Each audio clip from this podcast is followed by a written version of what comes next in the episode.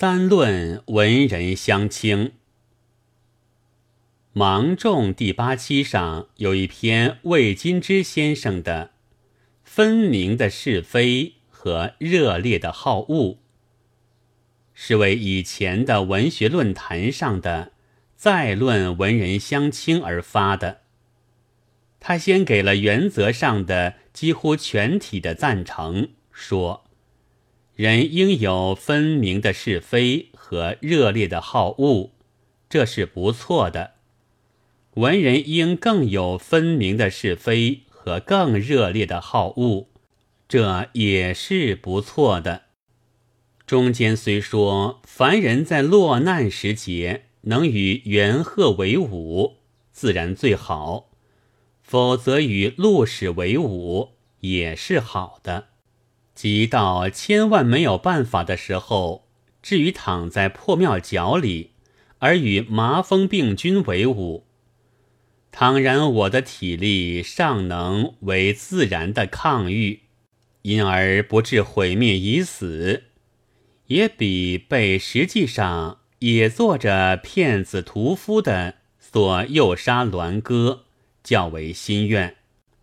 看起来好像有些微词，但其实说的是他的憎恶骗子屠夫，远在元贺以至麻风病君之上。和论坛上所说的，从圣贤一直敬到骗子屠夫，从美人香草一直爱到麻风病君的文人，在这世界上是找不到的的话，也并不两样。至于说平心而论，彼一是非，是一是非，原非确论。则在近来的庄子道友中，简直是鹤立鸡群似的拙见了。然而魏先生的大论的主旨，并不专在这一些。他要申明的是，是非难定，于是爱憎就为难。因为譬如有一种人，在他自己的心目之中，已先无是非之分。于是其所谓是不免似是而实非了，但至于非中之事，他的事处正胜过于似是之非，因为其有讲交友之道，而无门阀之分的。到这地步，我们的文人就只好吞吞吐吐，假开眼泪了。似是之非，其实就是非。唐时已经看穿，不是只要给予热烈的憎恶就成了吗？然而天下的事情并没有这么简单，有不得不爱护非中之事，何况还有似非而是和事中之非，取其大，略其细的方法。于是就不适用了。天下何尝有黑暗？据物理学说，地球上的无论如何的黑暗中，不是总有 x 分之一的光吗？看起书来，剧里就该看见 x 分之一的字的。我们不能论明暗。这并非刻薄的比喻。魏先生却正走到无是非的结论的，他终于说：“总之，文人相轻，不外乎文的长短，道的是非。文既无长短可言，道又无是非之分，则空谈是非，何补于事？以而已而，手无寸铁的人呐！”人无全德，道无大成。刚说过非中之事胜过四世之非，怎么立刻又变成文既无长短可言，道又无是非之分了呢？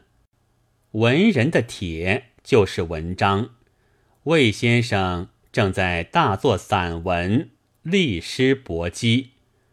怎么同时又说是手无寸铁了呢？这可见要抬举非中之事，却又不肯明说，事实上是怎样的难。所以，即使在那大文上列举了许多对手的排挤、大言、卖友的恶事，而且那大文正可通行无阻，却还是觉得手无寸铁，归根结底掉进无是非说的深坑里，和自己以为原非确论的彼意一是非，此意一是非。说成了朋友，这里不说门阀了。况且文既无长短可言，道又无是非之分。魏先生的文章，就他自己的结论而言，就先没有动笔的必要。不过要说结果，这无需动笔的动笔。却还是有战斗的功效的。